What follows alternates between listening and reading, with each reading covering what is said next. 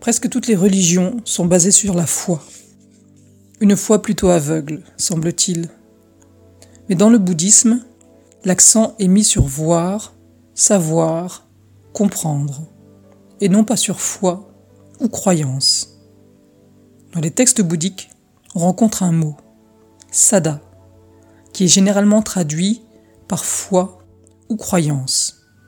Mais sada, à vrai dire, n'est pas la foi comme telle mais plutôt une sorte de confiance née de la conviction.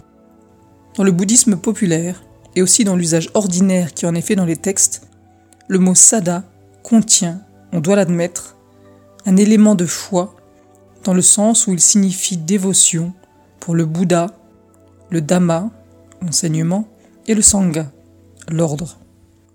Selon un Sangha, le grand philosophe bouddhiste du IVe siècle après Jésus-Christ, Sada comporte trois aspects conviction entière et ferme qu'une chose est, joie sereine pour les bonnes qualités, aspiration ou souhait d'avoir la capacité d'accomplir un objet en vue.